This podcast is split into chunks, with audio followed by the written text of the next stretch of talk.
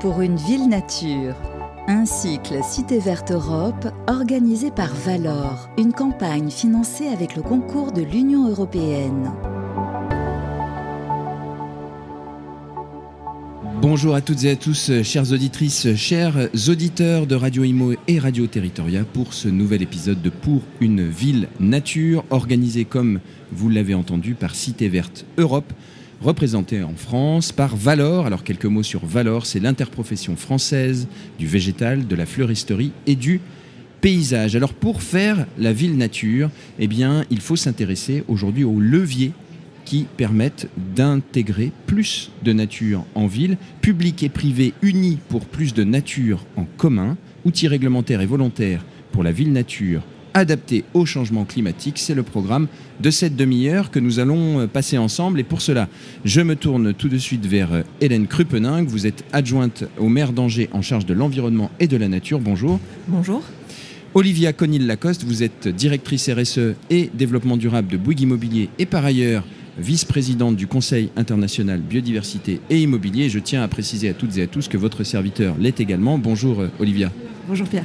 Et enfin, Yvan Itzkovitch, vous êtes avocat chez euh, Itzkovitch Bourgeois et Associés. Vous êtes élu à Rony-sous-Bois et vous avez été, autant jadis mais pas si lointain, euh, élu à la métropole du Grand Paris en charge du Scott. Et nous allons en parler. Bonjour Yvan. Bonjour Pierre.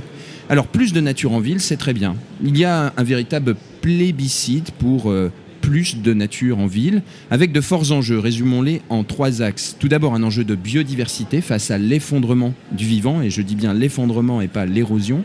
Un enjeu d'adaptation au changement climatique que les épisodes météorologiques répétés, sécheresse, canicule, inondations, exacerbés euh, ces cinq dernières années et encore plus euh, avec l'été 2022 que nous avons connu, plaide pour les solutions fondées sur la nature, dont on parle beaucoup.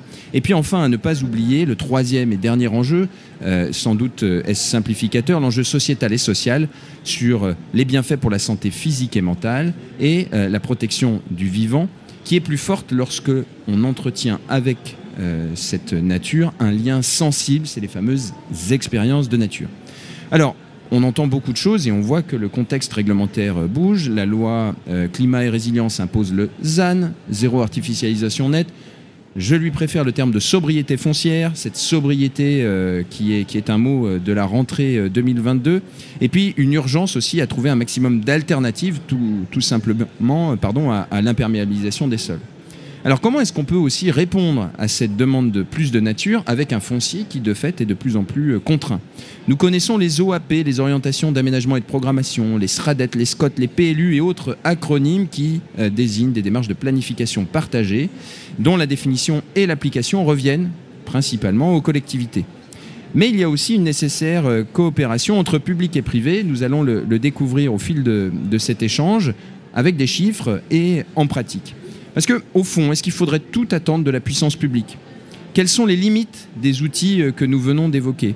Comment est-ce qu'on peut tenir compte des différences d'enjeux entre des villes-mondes comme Paris et sa métropole et des grandes villes et des agglomérations comme Angers, sans parler euh, des territoires, des villes moyennes, des petites villes de demain qui ne sont pas directement l'objet de nos échanges aujourd'hui, mais qui sont encore une échelle différente? Et puis à l'inverse, est-ce qu'il serait prudent je me tourne vers le promoteur, de tout miser sur le gré à gré, l'initiative, la responsabilité du privé sur chaque projet. Quid des dispositifs volontaires comme les labels et d'autres outils, incitatifs comme les plans qui peuvent être aussi diligentés par les collectivités? Et puis enfin, comment on rentre dans le grain très fin de l'action, de la concrétisation et du suivi, notamment vis-à-vis des particuliers? Nous n'aborderons pas tout parce que le temps euh, file et je vais tout de suite poser une première question à Yvan. Euh, Yvan, j'ai cité les OAP. Est-ce que vous pouvez, en tant qu'avocat et en tant qu'élu, euh, nous rappeler les grandes échelles entre SRADET, Scott, PLUI ou PLU tout court, jusqu'au permis, permis d'aménagement et PC Vous n'avez pas une demi-heure, vous avez trois minutes. Je vais essayer une minute par échelle, parce qu'en réalité, il y a vraiment trois grandes échelles. Vous l'avez dit, euh, il y a l'échelle déjà du réglementaire de la loi, qui s'impose sur tout le territoire national et en Outre-mer. vous avez cité la loi climat, qui vient consacré, même si beaucoup de collectivités étaient déjà, engagées dans la démarche, le ZAN. Je pense aussi, Pierre, que euh, sobriété foncière est un euh, terme qui, est plus adapté. Et puis ensuite, euh, cette sobriété, elle doit se décliner. Se décliner à différentes échelles, à l'échelle des collectivités, comment, avec deux grandes échelles qu'on distingue aujourd'hui, celle des grands plans de planification, je mets dedans les schémas directeurs, en Ile-de-France, c'est le schéma directeur de la région Ile-de-France, STRIF, et les SCOT, les schémas de cohérence territoriaux. Pourquoi je dis la même échelle? Parce qu'en réalité, surtout euh, en dehors de la région parisienne et francilienne, les SCOT peuvent être à l'échelle de plusieurs agglomérations, donc on est à une échelle toujours plus grande euh, que la simple euh, communauté de, communes ou d'agglomérations que l'on connaît sur notre territoire.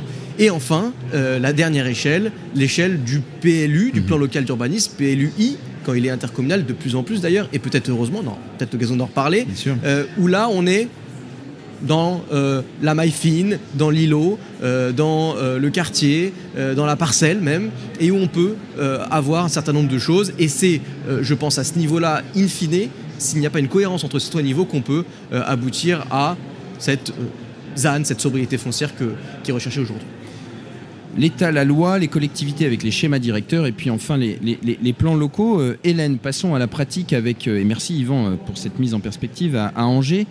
Angers, ville la plus verte de France. Alors il y a beaucoup de palmarès qui le disent, notamment, et, saluons l'Union nationale des entreprises du paysage et Ortis, les directeurs de Nature en ville, qui commettent régulièrement l'Observatoire des villes vertes, et vous êtes en tête de ce palmarès. Alors, vous et l'ensemble de vos administrés de votre territoire, euh, quels sont les outils, quelles dispositions vous avez prises euh, et, puis, euh, et puis quels sont les enjeux. Et je signale aussi que vous êtes représentant du président de Plantes et Cité, qui n'est autre que le maire d'Angers, et que Plantes et Cité, qui coopère très étroitement avec l'interprofession Valor, a édité un guide végétal et espace de nature dans la planification urbaine. La gageure de 3 minutes de notre ami Yvan est développée ici avec des fiches actions, vous pouvez le constater. À vous de, jouer, euh, Hélène. Alors oui, merci euh, Pierre à, Angers. Donc Angers, pour ceux qui, ne connaissent pas euh, encore notre, notre belle ville, c'est une ville de 150 000 habitants environ. première ville verte de France, vous l'avez dit. Tout ça, c'est le fruit d'une histoire. Hein. C'est une terre horticole très riche avec une, culture dans, ce domaine-là. Et puis, c'est aussi un paysage avec des trames vertes et des trames bleues naturelles qui ont été que, euh, les responsables successifs ont eu à cœur de développer, de, de continuer à développer cette trame verte. Aujourd'hui, à Angers, c'est 100 mètres carrés d'espace de nature par habitant et chaque habitant qui a accès à un espace de nature à moins de 500 mètres euh, de son habitation. Et ça, c'était vraiment un réel atout. Euh, lors du confinement, on n'avait pas le droit d'aller très loin. C'était vraiment un atout pour, nos concitoyens. Cette présence de nature en ville, bien sûr, nous avons à cœur de la renforcer et de la préserver. Ça se passe notamment au travers du plan nature en ville où nos enjeux, c'est à la fois de renforcer les grands parcs, de développer des forêts urbaines et puis euh, progressivement d'arriver à développer cette nature en ville au plus près des habitants. Vous l'avez dit en introduction, les enjeux de biodiversité, les enjeux euh, d'adaptation au changement mhm. climatique, de lutte contre les îlots de chaleur. Puis j'ai rajouté dans, la thématique sociétale aussi la pédagogie. Mhm. Végétaliser les cours d'école, c'est une manière euh, de rapprocher les citoyens de, de, cette, de cette nature en ville. Donc c'est l'ensemble des actions que nous menons et pour ça vous avez cité Planté Cité également. C'est une association qui compte 700 membres aujourd'hui qui représentent, euh, on va dire, la chaîne de valeur de la nature en ville, à la fois euh, les collectivités, les agents territoriaux, ceux qui euh, conçoivent et, produisent cette, nature en ville. Plantécité produit des, ressources, vous en avez cité une sur la planification, qui sont indispensables aujourd'hui pour nous permettre de faire mieux de la nature en ville aux endroits qui sont appropriés avec les meilleures techniques pour des villes qui soient résilientes mais durablement. Il ne s'agit pas juste de mettre du verre en ville, mais que ce verre soit là pendant très longtemps et qu'il apporte ses bénéfices écosystémiques sur long terme. Alors je suis très heureux d'entendre le, mot long terme qui est indissociable du vivant et j'espère que nous aurons un petit moment pour aborder ce sujet à la fin. Euh, merci Hélène, on va terminer ce premier tour de table avec Olivia. Olivia, euh, Bouygues Immobilier est un promoteur euh, qui travaille essentiellement à l'échelle de l'île au bâti, mais aussi des quartiers avec Urbanera. Et pour vous, est-ce que vous vous contentez, c'est une question rhétorique, de répondre au règlement ou est-ce que vous allez plus loin? Est-ce que vous vous êtes fixé des objectifs en termes de responsabilité individuelle, j'ai envie de dire, en tant qu'opérateur, euh, pour dépasser, devancer la réglementation? Comment est-ce que vous vous orientez face à, des maîtres d'ouvrage avisés comme nous en avons euh, ici sur ce plateau? Alors moi j'aurais deux échelles de réponse. Bouygues Immobilier s'est engagé dans une démarche euh, extrêmement volontariste sur la biodiversité avec l'ambition euh, d'impacter l'ensemble de ces projets. Tous les projets qui sortent chez Bouygues Immobilier aujourd'hui, ils, respectent trois actions obligatoires. L'une, c'est déjà de faire intervenir un écologue sur le foncier au départ. La seconde, c'est de travailler à finalement à multiplier les, surfaces végétales et perméables sur les opérations et mhm. diminuer celles qui sont imperméables.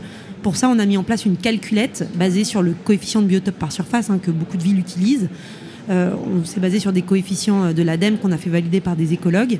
Et aujourd'hui, on se fixe euh, d'avoir un certain niveau, un certain seuil de performance avec au moins 30% de surface favorable à la biodiversité sur chacun de nos projets. Et puis, à l'échelle de l'ensemble de l'entreprise, 25% des surfaces qui font mieux après qu'avant. C'est-à-dire qu'on est capable de renaturer une parcelle, faire mieux après qu'avant. Ça, c'est un premier axe. Et puis, travailler aussi les espaces extérieurs. On est une culture du bâti, on est une culture de l'ingénieur. Et aujourd'hui, on, on, travaille à s'entourer beaucoup mieux d'écologues, de paysagistes. On, est aujourd'hui, euh, on, parle aujourd'hui, on commence à mieux connaître Valor aussi, euh, pour développer des jardins, euh, des jardins accueil de biodiversité, mais aussi d'expériences de nature. Et vous l'avez dit, Pierre, au début de, de cette émission, renouer avec l'expérience de nature en ville, c'est aussi une manière de protéger le vivant sur le long terme. Et puis pour finir, simplement, euh, le recyclage urbain, la sobriété foncière, c'est évidemment un enjeu qui nous parle et pour lequel on a des marges de manœuvre, plusieurs marges de manœuvre. Euh, travailler bien sûr sur des friches déjà dégradées, donc ça c'est Urbanera hein, qui, est capable de développer des quartiers sur des, sur des, sur des terrains déjà dégradés. On a aussi un, euh, on a aussi un, dispositif qui s'appelle Géo, Géophoros, qui est un fonds de, portage foncier pour développer des projets sur des fonciers déjà dégradés des projets très vertueux on l'a développé avec Omnis Capital. Et puis enfin, euh, travailler bien sûr sur des projets de rénovation. On lance la semaine prochaine, et c'est un petit teasing, une nouvelle marque euh, de rénovation patrimoniale. Euh, et donc voilà, on a peut-être parfois besoin d'un petit coup de pouce fiscal pour développer ce type de projet. voilà, mieux collaborer avec le public. Alors, euh, on, va, revenir à Hélène tout à l'heure. Euh, Angers, euh, tout va bien, on a les bons outils. Le promoteur est merveilleux, il est ouvert. Je suis volontairement un peu sarcastique pour laisser la, parole à Yvan, puisque il a un, un, Rex, un retour d'expérience qu'il peut partager avec nous. Alors, il y a quelques années de cela, très peu d'années, vous avez donc dirigé l'élaboration du SCOT, le schéma de cohérence territoriale de la métropole du Grand Paris avec une, ambition 30% euh, de pleine terre dans chaque îlot. 30% de pleine terre dans chaque îlot. On a envie de dire il fallait oser. Quand on voit de loin ou euh, de près euh, la métropole du Grand Paris, Angers, 100 mètres carrés d'espace vert par habitant, ce serait la taille de logement rêvé de bien des, franciliens et des métropolitains qui se battent déjà pour des mètres carrés habités et c'est beaucoup plus complexe pour la nature en ville. Mais au-delà de la boutade, 30% de pleine terre dans chaque îlot, je le répète une troisième fois, ça peut paraître euh, euh, quelque chose de difficilement atteignable. Et en fait, vous dites que pas tout à fait. Et que euh, le consensus qu'il y avait eu à un moment donné, qui, n'a pas tenu, n'était pas si dénué de sens que ça. Vous avez été ambitieux, mais réaliste. Qu'est-ce que vous pouvez en dire? Oui, la preuve en est qu'aujourd'hui, le, le, SCOT est en enquête publique, qui vient de se terminer, euh, on devrait avoir un certain nombre de retours des euh, personnes publiques associées. Euh, et vraisemblablement, on va tendre vers ces 30%. Mhm. Pourquoi ce n'était pas impossible? Parce qu'en réalité, même si ça peut paraître un peu incroyable, mais il n'existe pas aujourd'hui, je ne sais pas si c'est le cas à Angers, en tout cas en Ile-de-France globalement et dans la métropole du, Paris, du Grand Paris un peu plus particulièrement, de carte de la pleine terre. Ça n'existe pas. Tout à l'heure, Olivier a parlé de coefficient de biotope c'est pour aujourd'hui le meilleur outil qu'on peut utiliser puisque le coefficient de pleine terre, la, capacité de l'avoir, on ne le connaît pas, on ne sait pas le faire aujourd'hui. Mhm. Euh, on ne peut tendre que vers ça, mais quand on regarde à peu près l'état existant en dehors de Paris même intramuros, on est autour de 30% déjà de pleine terre euh, dans euh, la métropole, avec une petite particularité, et je reviens sur ce qu'a dit Olivia tout à l'heure, elle a fait la différence entre la pleine terre par habitant, le mètre carré par habitant d'espace vert, et le maillage.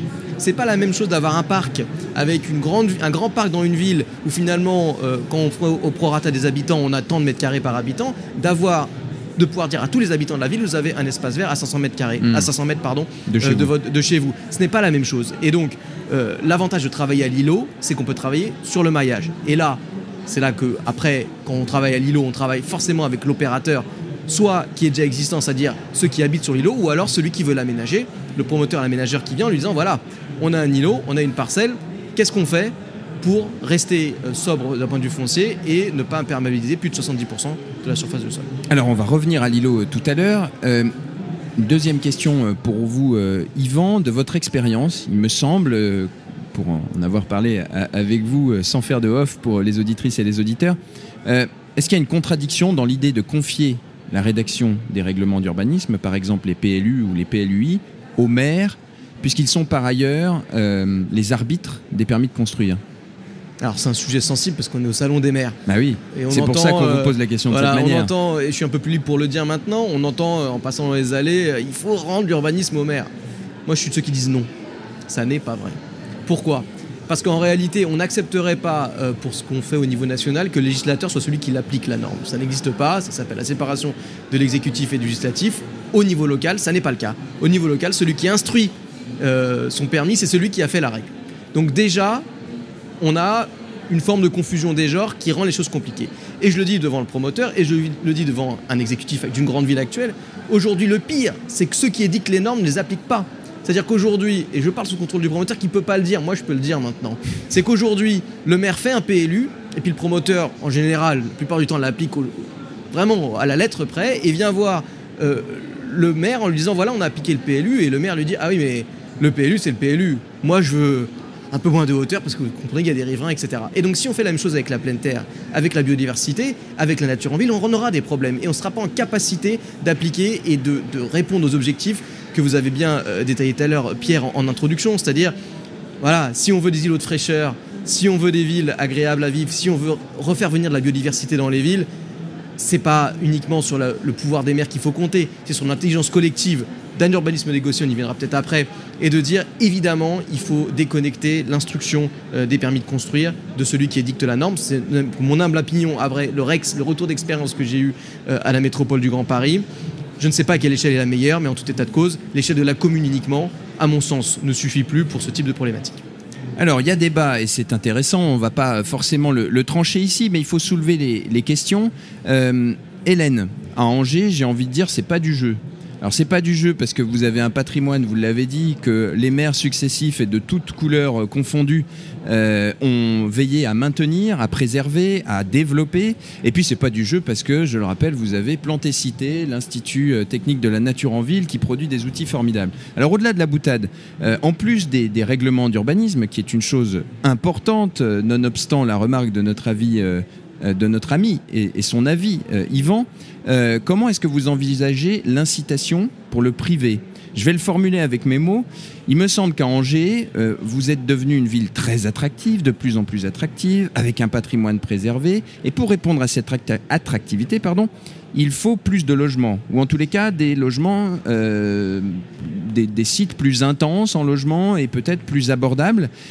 Et le dilemme, c'est comment le faire sans altérer le capital naturel. Comment est-ce que vous voyez ce, cet encadrement, finalement, cette incitation du privé, puisque vous, devez collaborer avec? Oui, c'est vrai, vous l'avez dit, Angers est devenue une ville attractive. Euh, avant l'arrivée de Christophe Béchu en tant que maire d'Angers euh, en 2014, il y avait des logements vacants à Angers. Et la ville a retrouvé son attractivité, ce qui fait qu'aujourd'hui, on a une pression euh, forte, hein. on a une population qui augmente, il y a les phénomènes de décohabitation, les phénomènes de télétravail, où, bah, peut-être les habitants ont envie de logements qui soient plus grands, et une production annuelle de 1500 logements à l'échelle de la ville d'Angers, mhm. euh, qui, est, euh, qui est conséquente. Euh, je l'ai dit tout à l'heure, 100 mètres carrés par habitant, c'est un tiers de la superficie de la ville d'Angers, donc 30%. On y est déjà à l'échelle macro. Notre enjeu, c'est vraiment, vous l'avez dit Yvan, cette échelle, cette échelle micro. Comment en produisant ces logements, en densifiant, mhm. en identifiant les endroits qui sont proches des transports en commun, qui vont nous permettre d'avoir des modes de vie qui sont bas carbone, qui sont compatibles avec la nécessaire transition écologique. Comment est-ce qu'on fait pour ne pas mettre à mal cette nature en ville qui est aussi indispensable? La biodiversité, c'est indispensable. Les arbres en ville, c'est indispensable. Donc la ville d'Angers fait fait tout ce qu'elle peut au travers de ses plans nature en ville sur les espaces publics pour arriver à déminéraliser, pour arriver à planter des arbres, végétaliser. Maintenant, notre enjeu, c'est de travailler sur les espaces privés. Euh, on a une première action qui est d'inciter euh, les propriétaires privés à planter des arbres dans mhm. leur jardin. On soutient l'achat de vélos assistance électrique, mais on soutient aussi la plantation d'arbres sur les espaces, les espaces privés à hauteur de 50 euros par arbre. Euh, plantés. Et, ça, on a un, intérêt fort euh, de la part des copropriétaires hein, qui ont souvent des espaces enherbés et qui se disent mais il a fait très chaud cet été, ce serait bien qu'on y plante des arbres. La ville d'Angers va nous y aider, donc hmm. ils s'emparent de ce dispositif.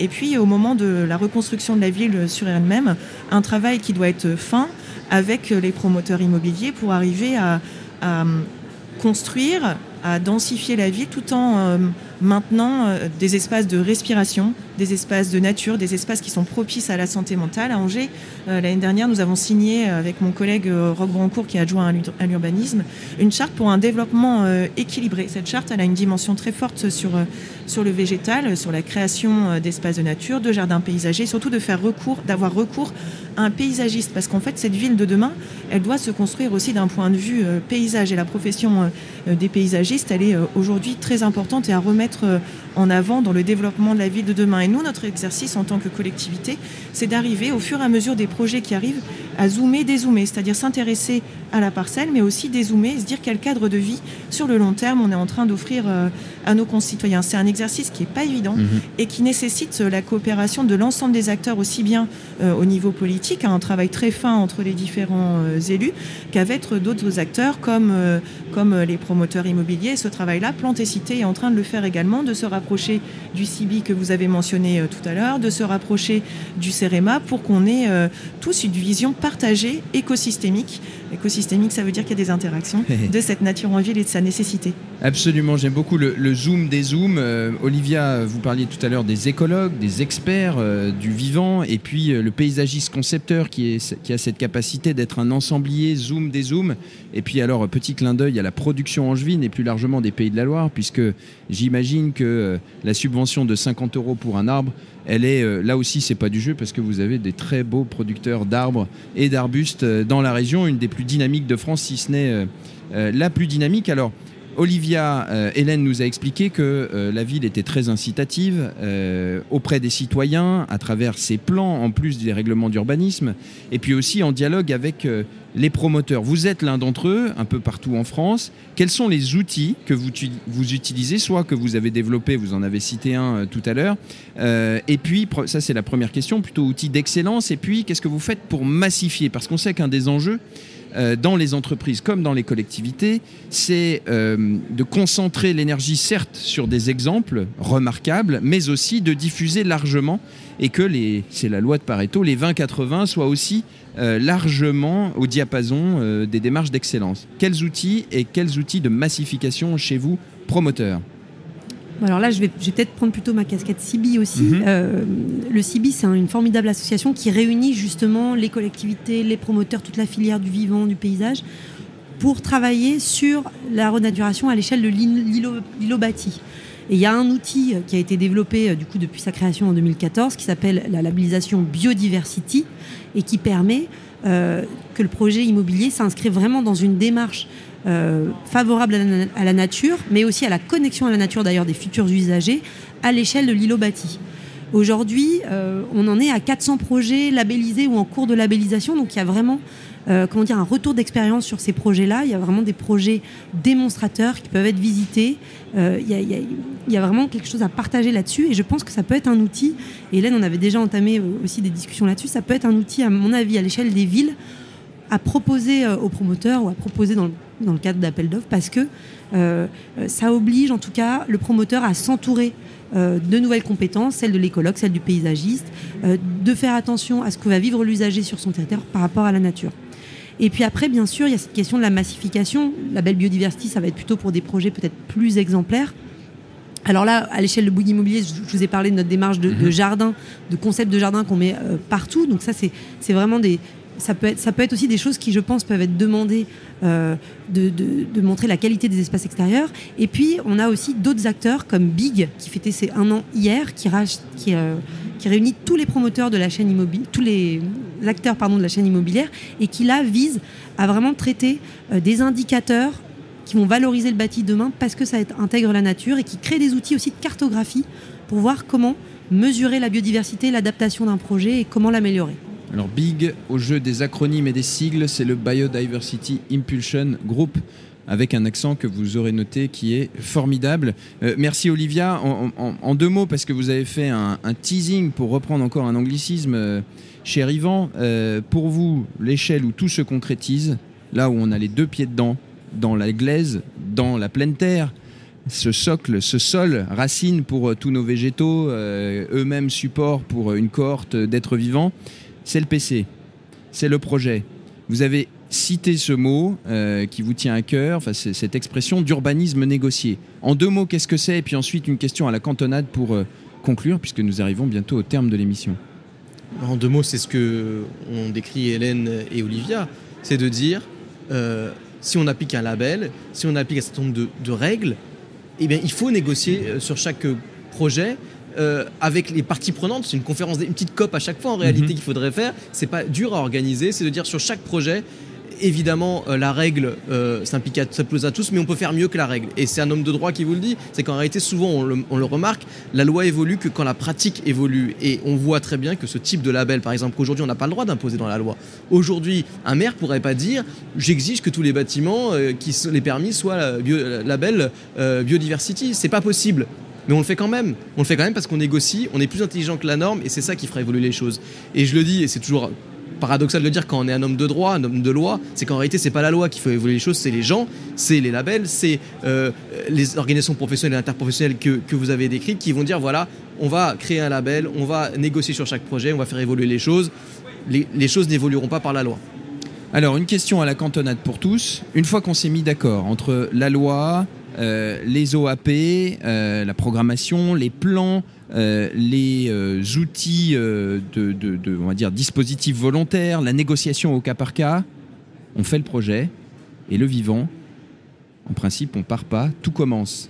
Quelles seraient pour vous les grandes étapes essentielles, peut-être Hélène, euh, pour que le projet aille à son terme? Vous avez cité quelques métiers, ça vaut le coup de les rappeler, pas seulement parce que l'interprofession euh, euh, nous permet d'avoir cette émission aujourd'hui, mais aussi comment est-ce que vous, vous le voyez, vous, en tant que collectivité qui a à la fois une régie, mais qui a aussi des citoyennes et des citoyens? Comment on fait pour que ça dure dans le temps et qu'on se l'approprie? Vous parlez des projets... Des projets de nature, quels qu'ils soient bah, c'est sûr qu'aujourd'hui, le citoyen, il a une attente de grandissante et croissante euh, sur ces enjeux de nature en ville. On est obligé de faire avec eux, il faut faire avec eux, il faut les écouter. On parlait euh, euh, de faire évoluer, d'avoir une mini-COP par, mhm. par projet.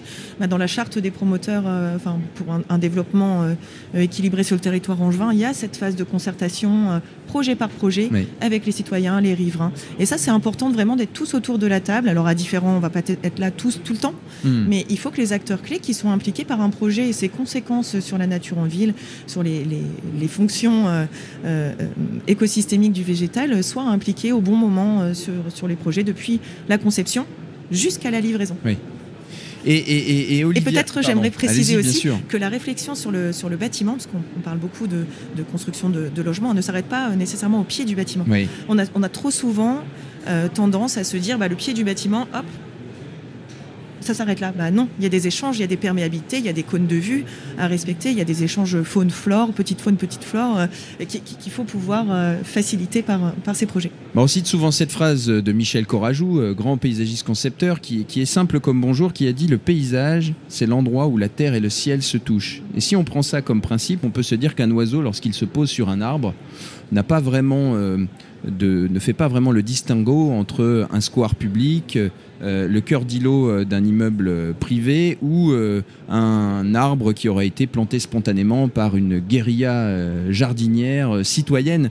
je crois qu'on parle de commun, c'est ça Yvan En fait, public-privé, je, donne juste un chiffre, la métropole de Lyon a indiqué que 70% de ces espaces de nature étaient de maîtrise d'ouvrage privé. À Paris, les travaux préparatoires du PLU bioclimatique dans la ville de Paris. Ce sont des chiffres de l'agence parisienne d'urbanisme. La Pure montre que euh, plus du quart, à peu près 27% de la ville est perméable, et je ne parle pas des fleuves, des bassins, et que dans ce quart perméable, plus du tiers est en cœur d'îlot. Et donc il est privé, ou en tout cas public à usage privatif. Au fond, c'est un peu ce que vous dites, Hélène. Les communs, ça vous parle? C'est une notion qui, alors pour l'homme de droit, c'est peut-être plus compliqué à maîtriser? Non, au contraire, euh, quand on a fait le SCOT de la métropole du Grand Paris, on a essayé d'établir des communs. Euh, des communs qui étaient 12 euh, grands principes communs qui nous permettaient de dire voilà, et comment, comment on voit l'avenir ensemble sur les 15, parce qu'un SCOT ça s'est pour 15-20 ans. Et, donc c'est important de définir des communs, de dire, voilà, ce sont des communs, c'est des choses un peu qui font consensus, acceptées par tous. Mais je rejoins Hélène, évidemment que ça ne s'arrête pas au bâti, et, les promoteurs le savent. Euh, il y a eu un sujet notamment à Paris, euh, et qui va être au cœur aussi du PLU bioclimatique qui, je rappelle, devrait être conforme au SCOT. donc c'est tout d'intérêt. c'est notamment la déconnexion des, des, égouts pour les eaux, les eaux pluviales c'est essentiel quand on fait du bâti. Évidemment, on a un sujet après sur les eaux pluviales, la façon dont on traite les eaux, et, c'est au cœur euh, de la biodiversité, on sait très bien, au cœur euh, de, toute cette action, et de dire, voilà, quand on fait du bâti, évidemment, on ne s'arrête pas au bâti lui-même, on voit où vont les eaux, on voit comment on fait euh, pour adapter. Et le, cœur de la déconnexion à l'égout à Paris, c'est quand même un grand sujet. Vous vous rendez compte On déconnecte les eaux, euh, les eaux pluviales de l'égout à Paris. on rouvre des nous, on rouvre des, rivières, euh, des rivières qui sont, qui sont fermées depuis des années. La Bièvre, la vieille mer. Hmm. Voilà, on s'arrête pas au bâti, mais tout ça, ça fait partie d'un ensemble évidemment réglementaire, mais aussi et avant tout de l'intelligence de toutes les parties prenantes, privées ou publiques. Le sol, l'eau, le végétal, Yvan va devenir un ambassadeur euh, de, la nature en ville, mais chasser le juriste, il revient au galop, puisqu'il nous a dit, évidemment, et c'est tout l'intérêt, le PLU doit être conforme au SCOT. Petite boutade, Olivia, euh, en matière de gestion, de toute façon, je vous coupe la parole, Yvan, nous avons terminé. Euh, en matière de gestion, de, peut-être deux choses. Côté label biodiversity que vous avez cité, quels sont les outils pour aller plus loin, pour gérer l'existant, une fois que le bâtiment a été bien conçu et son proche environnement, comme vous l'avez dit tous les deux, Hélène et Yvan. Et puis la deuxième chose, vous, en tant que promoteur, en principe, on a l'image d'une construction et puis après on s'en va puisque c'est plus vous qui en avez la charge. Qu'est-ce que vous faites sur ces deux leviers et ensuite on conclut Alors côté label, euh, a été lancé euh, officiellement il y a quelques jours Biodiversity Life, qui est donc euh, le label Biodiversity appliqué à l'exploitation d'un site. et donc qui édicte un certain nombre de règles justement pour garantir cette pérennité de tout ce qui aura été mis en place en amont. Donc j'ai beaucoup parlé de conception, mais là on parle vraiment d'exploitation. Par rapport à la gestion d'un projet immobilier dans le temps, évidemment que ça reste un très gros enjeu pour le promoteur qui, euh, en principe, remet les clés et, mhm. s'en va. Donc, il y a tout un travail assez fin qui est fait aujourd'hui euh, dans les contrats pour les syndics. Euh, il y a aussi beaucoup de démarches volontaires de trouver des associations qui animent ces espaces qu'on livre. Je donne un exemple Nanterre, 2500 m2 de toiture terrasse. On a financé une association pendant plusieurs mois, voire plusieurs années, pour que se mette en place une gouvernance euh, de jardins partagés en, toit d'immeuble, parce qu'on sait bien qu'il y a cette alchimie à faire prendre pour qu'il y ait une gestion dans le temps. Et puis pour terminer, on s'attarde aussi à mesurer, mesurer les besoins en eau, euh, mesurer le rafraîchissement que génère euh, une parcelle d'espace vert, et pour en tirer des conséquences sur nos, nos conceptions ultérieures. Et puis enfin, je citerai les jardiniers et puis les jardiniers amateurs, mais c'est encore un autre sujet. Nous en parlerons euh, très bientôt, je l'espère. Merci Hélène Crupenin, vous êtes adjointe au maire d'Angers en charge de l'environnement et de la nature. Merci Pierre. Merci Olivia Conil-Lacoste, directrice RSE et développement durable de Bouygues Immobilier. Et par ailleurs, je parle trop vite. J'ai l'impression d'être un slammer. Et par ailleurs, vice-présidente du Conseil international biodiversité et immobilier. Et enfin, et non des moindres, Ivan Itzkovitch pour représenter avec moi la jante masculine, parce qu'il n'y a pas de raison. Vous êtes avocat, euh, Itzkovitch est bourgeois et associé, et par ailleurs élu à Rony-sous-Bois. Merci, Merci Yvan. Merci. à toutes et à tous de nous avoir suivis. Poursuivez l'aventure sur les réseaux sociaux, en particulier sur les comptes de Valor V-A-L-H-O-R et de Cité Verte Europe. Portez-vous bien, cultivez votre jardin et surtout, restons en lien. Pour une ville nature, un cycle Cité Verte Europe organisé par Valor. Une campagne financée avec le concours de l'Union européenne. À retrouver sur Radio Imo, Radio Territoria et toutes les plateformes de streaming.